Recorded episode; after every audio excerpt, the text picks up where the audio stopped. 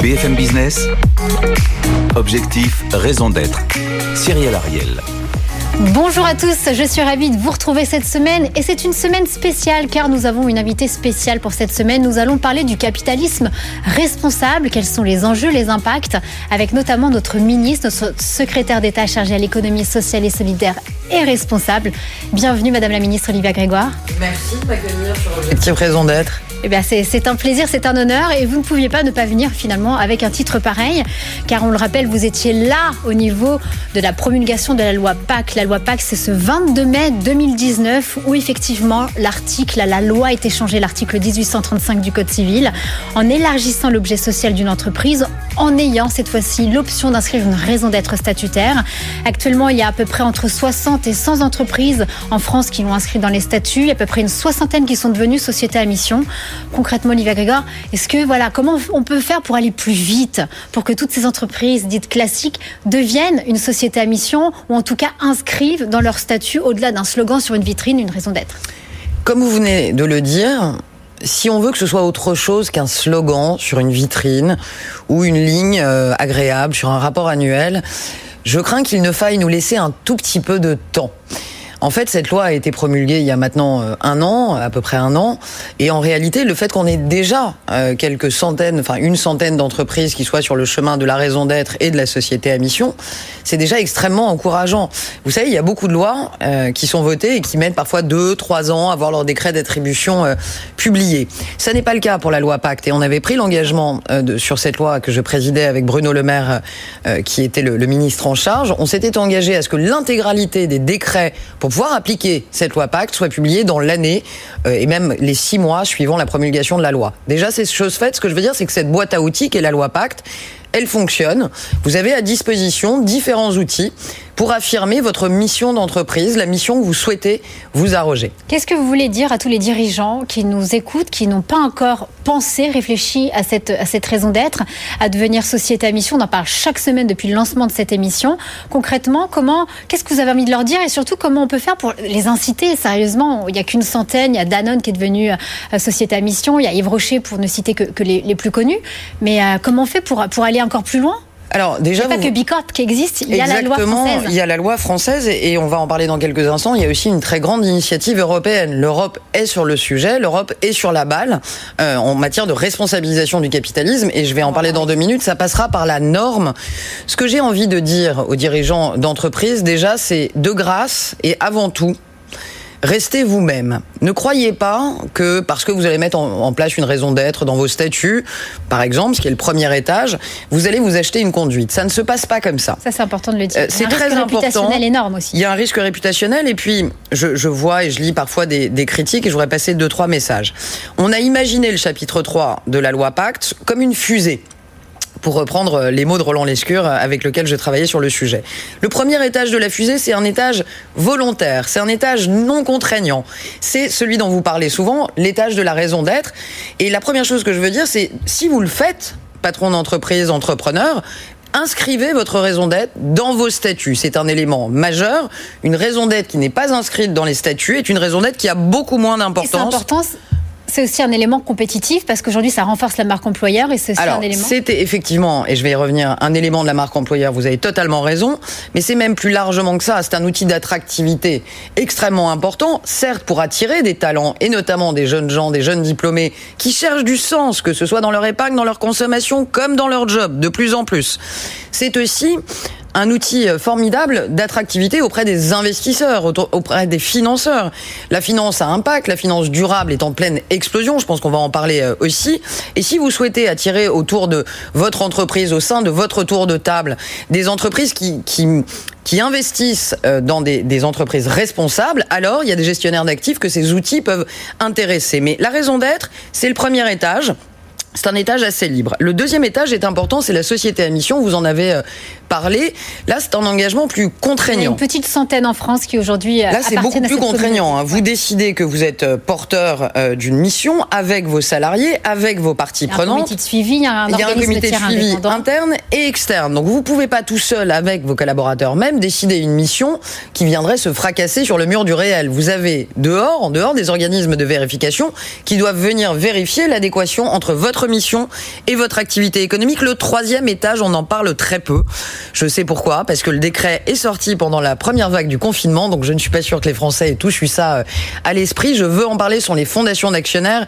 Et là, c'est un engagement, je dirais, non plus volontaire, comme la raison d'être, c'est pas un engagement contraignant, je dirais, comme la société à, mission, c'est un engagement quelque part éternel. C'est là que vous décidez de céder irrévocablement une partie de l'actionnariat de votre entreprise, de l'actionnariat salarié, au sein d'une fondation pour financer des actions d'intérêt général. C'est donc une bâtisse, je dirais pas une cathédrale, loin de là, mais en tout cas une fusée.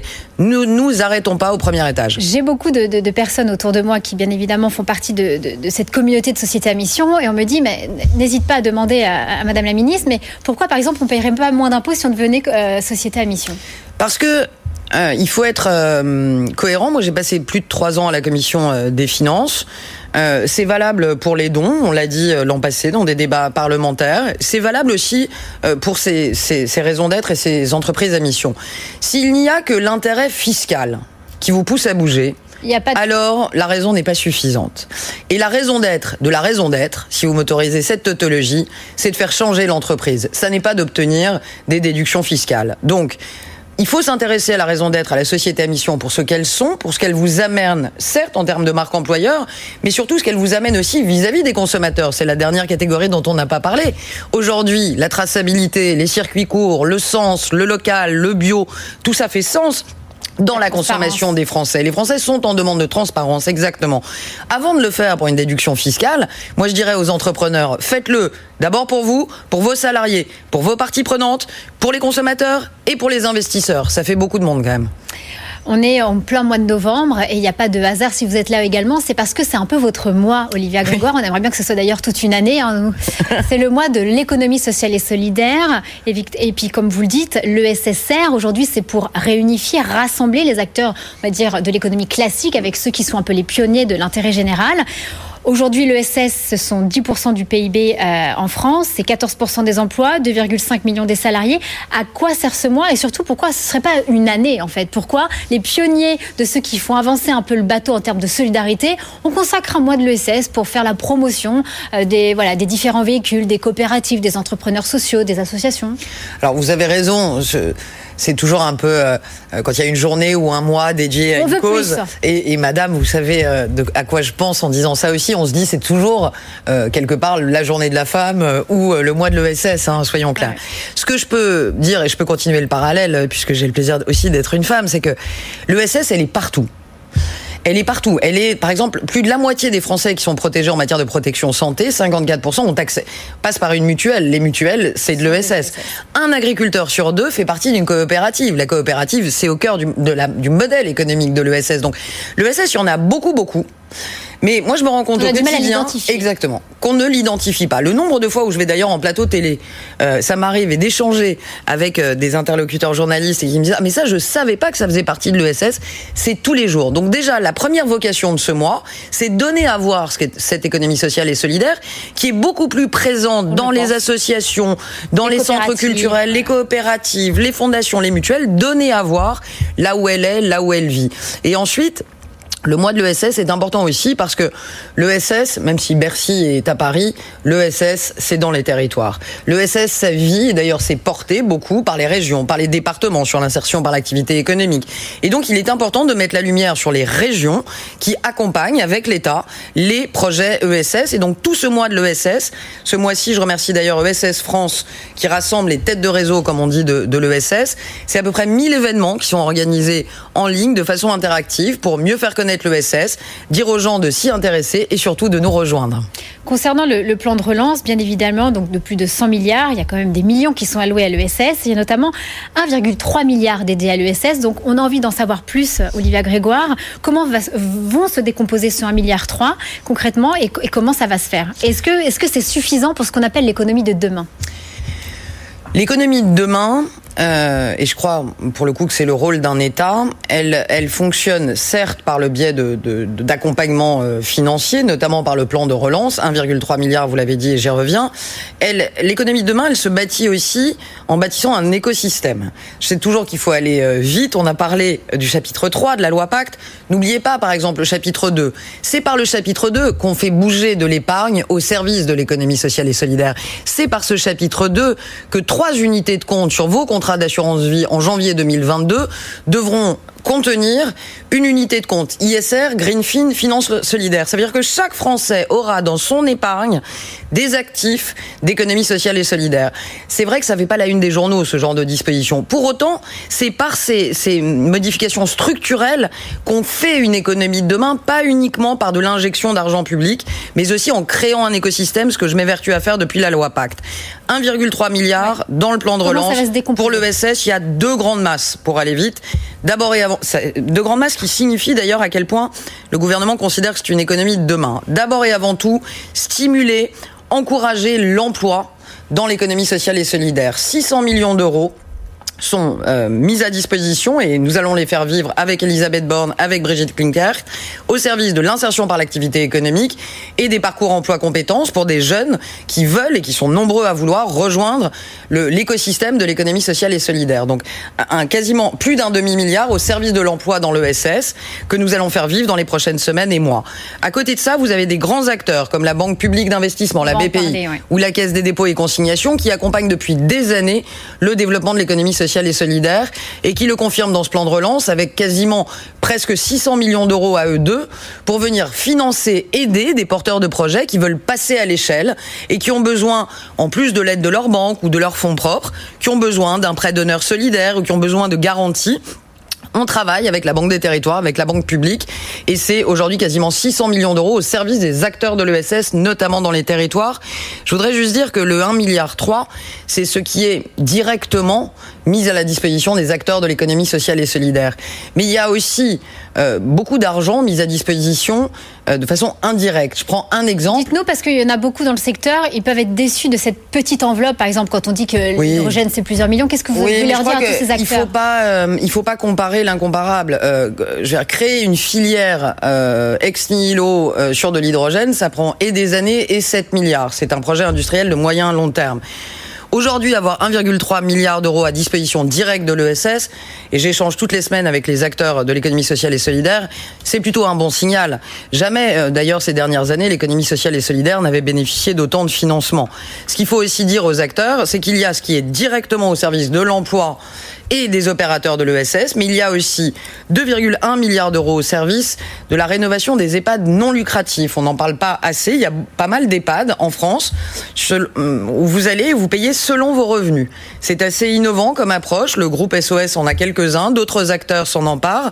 Aujourd'hui, plus de 2 milliards d'euros au service des EHPAD non lucratifs et notamment de leur rénovation et leur rénovation thermique.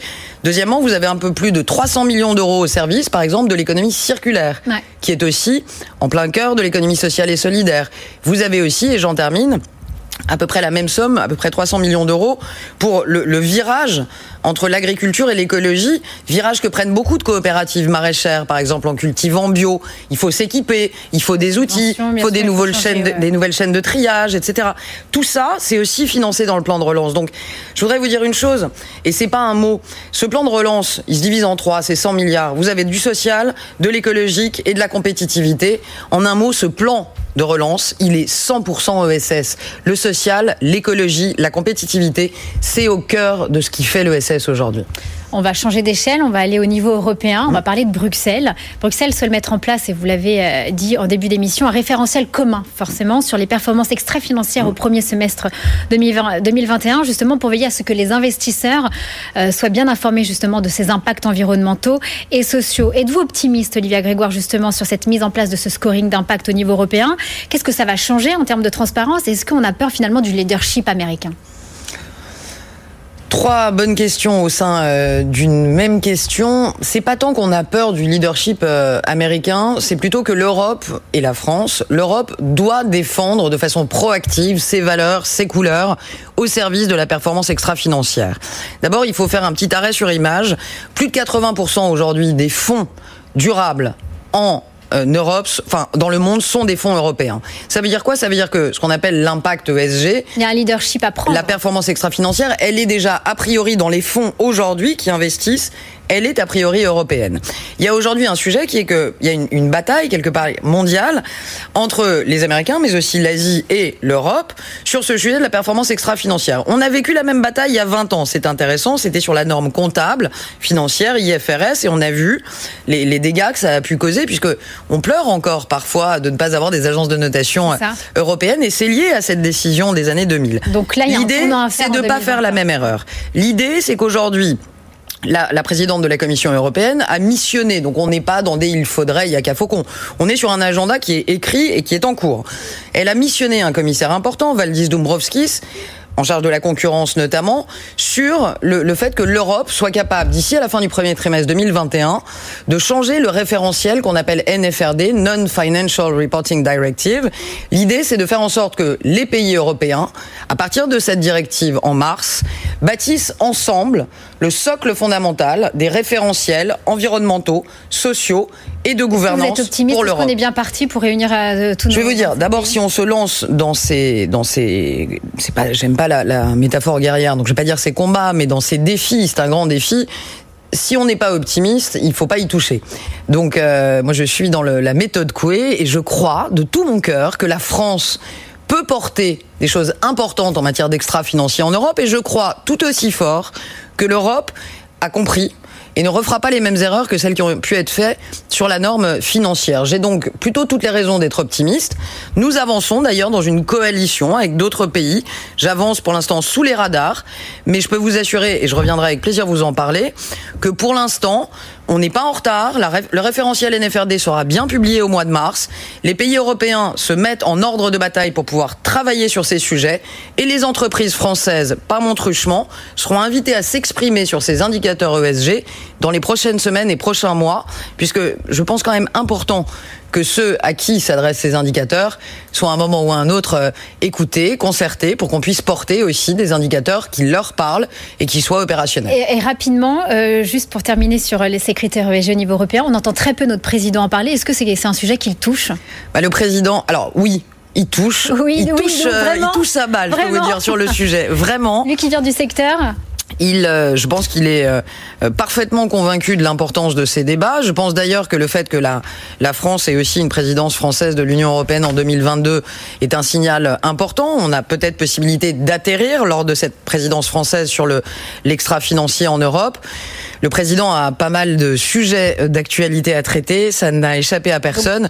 Je le vois assez mal en pleine conférence de presse sur le, le confinement ou le déconfinement que nous attendons de... tous, parler d'NFRD. Mais ça ne veut pas dire qu'il ne s'y intéresse pas, loin de là. On va terminer cette émission avec un thème. On est en plein mois de novembre, fin novembre. Dans quelques jours, c'est le Black Friday. Olivia Grégoire. Bien évidemment, l'État régule les soldes. On ne parle pas de promotion. Mais on sait très bien qu'un Black Friday, l'année dernière, ce sont 56 millions de transactions en France. Ce sont plus de 7 milliards de dollars qui ont été dépensés aux États-Unis. Qu'est-ce que vous avez envie de dire aux Français pour ce 27 novembre? Je sais que dans d'autres, voilà, avec d'autres confrères, vous parlez de, vous faites la promotion de, nos alter, alternatives françaises, Mobicop, Cop Circuit, etc. Mais comment on fait pour les mettre plus en avant? Vous dites que Amazon, c'est 22%, mais aussi, aussi le leader sur le e-commerce en France. Qu'est-ce qu'on fait? Qu'est-ce qu'on dit à tous nos petits commerçants qui nous regardent à ce Black Friday pour ce Black Déjà, euh, j'évite de me faire peur euh, avant que les décisions soient annoncées. Je ne crois pas au moment où on se parle euh, qu'Amazon ait confirmé euh, que le 27 novembre, pour être précis, commencerait son Black Friday. Je crois même que le, DG d'Amazon s'est exprimé en disant qu'il regardait et qu'ils allaient voir ce qu'ils allaient faire. Euh, je pense que les consommateurs, d'abord, ne nous ont pas forcément attendus pour être responsables. Moi, je suis un peu frappé euh, de, de, voir tous ces débats. Je veux dire, les Français euh, sont des êtres responsables qui consomment. Et vous incarnez, en tout cas, vous incarnez l'économie sociale. Oui, mais j'incarne, j'incarne des... avant tout une secrétaire d'État et, et, quelque part donc un membre du gouvernement euh, qui a d'abord envie de dire aux Français que je vais pas leur pomper l'air, comme disait mon grand-père, sur ce qu'ils ont à faire ou à ne pas faire. Voilà, pardonnez-moi, mais c'est quand même euh, important. Deuxièmement, oui, il y a énormément d'alternatives. Donc, ce que j'ai envie de dire aux consommateurs, pour être précis, ils sont responsables. C'est ils sont responsables et rester ce que vous êtes, c'est-à-dire responsable. On a besoin de vous. Vous le savez, vos petits commerçants ont besoin de vous celui qui est en bas de chez vous, celui qui est dans votre centre-ville, ils ont besoin de vous. Que ce soit par le click and collect, que ce soit d'ailleurs par le téléphone retrait commande aussi. Il y a des, il y a des commerces qui n'ont pas de site internet et qui ont mis en place des petites affiches avec leur numéro de téléphone. Ça fonctionne euh, aussi. D'abord, Vous encouragez quand même à aller sur les plateformes alternatives. J'encourage d'abord et avant tout à penser à ces commerçants tout près de chez soi. Euh, on fait tout un tintamarre sur le click and collect. Moi, je l'ai fait plusieurs fois. Ça fonctionne. Euh, faites-le. Voilà. De Vous grâce, avez des faites-le. plateformes, vous avez des Deuxièmement, il y a énormément, effectivement, d'acteurs ESS et on en voit de, de plus en plus depuis ce confinement qui sont en train de tirer leur épingle du jeu. Vous avez besoin d'un nouveau, d'un nouveau téléphone, par exemple, ou d'un, d'un outil euh, électronique. Vous avez, c'est sur Common, par exemple. Vous pouvez aller et vous pouvez euh, vous équiper. Vous avez envie de bien manger, de manger du bio et plutôt de ferme. Ici, on est à Paris. circuit. Bravo. Vous avez La ruche qui dit oui. à 8, 30 C'est qui le patron kilomètres. Exactement. Vous avez des structures, mais voilà, mais vous êtes, euh, vous êtes parfaite. C'est exactement ça qu'il faut faire. Il faut aller sur Cop Circuit. Il faut aller sur Drive Fermier. Vous avez La Ruche qui dit oui. Vous avez Fleur d'ici, qui est une entreprise à mission, par exemple. Vous avez énormément d'alternatives. Donc faites un, une chose, un réflexe qu'on pourrait promouvoir ensemble, c'est assez simple. Avant de cliquer, avant de vous dire je vais aller sur Amazon, posez-vous la question, mettez dans les moteurs de recherche, Bing, pour, euh, pour être euh, Et- et que- précis, vous cherchez ce produit et vous le cherchez en France sur une plateforme Et française. pour terminer, c'est juste entre vous et moi, Olivia Grégoire. Vous allez faire quoi, vous, le 27 novembre Ah, je vais bosser pour changer. Et zéro commande Je suis pas, euh, non, non, je suis pas très. Pas de commerce en ligne pour Pas Olivia très Grégoire. commerce en ligne. Euh, En revanche, je me renseigne euh, de très près et ce sera euh, la semaine prochaine, je les vois, sur les, les coopératives maraîchères. Et pour le coup, je remplis mon frigo ardemment. Je vous... Le seule chose, c'est qu'il y a un peu moins d'immédiateté. Donc, je dirais à ceux que ça intéresse de prendre peut-être 3-4 jours d'avance pour commander euh, sur les coopératives maraîchères. C'est bon, c'est pas plus cher et ça donne un bien meilleur teint. Merci beaucoup à notre secrétaire d'État chargé de l'économie sociale et solidaire et responsable Olivia Grégoire Merci pour cette à émission vous. spéciale, notamment pour ce, ce mois de, de l'économie sociale et solidaire. Et pour ma part, je vous donne rendez-vous avec le format habituel d'Objectif Raison d'être la semaine prochaine à la même heure au même endroit. Très bon week-end à tous. BFM Business. Objectif, raison d'être. Les entreprises face au défi de la RSE.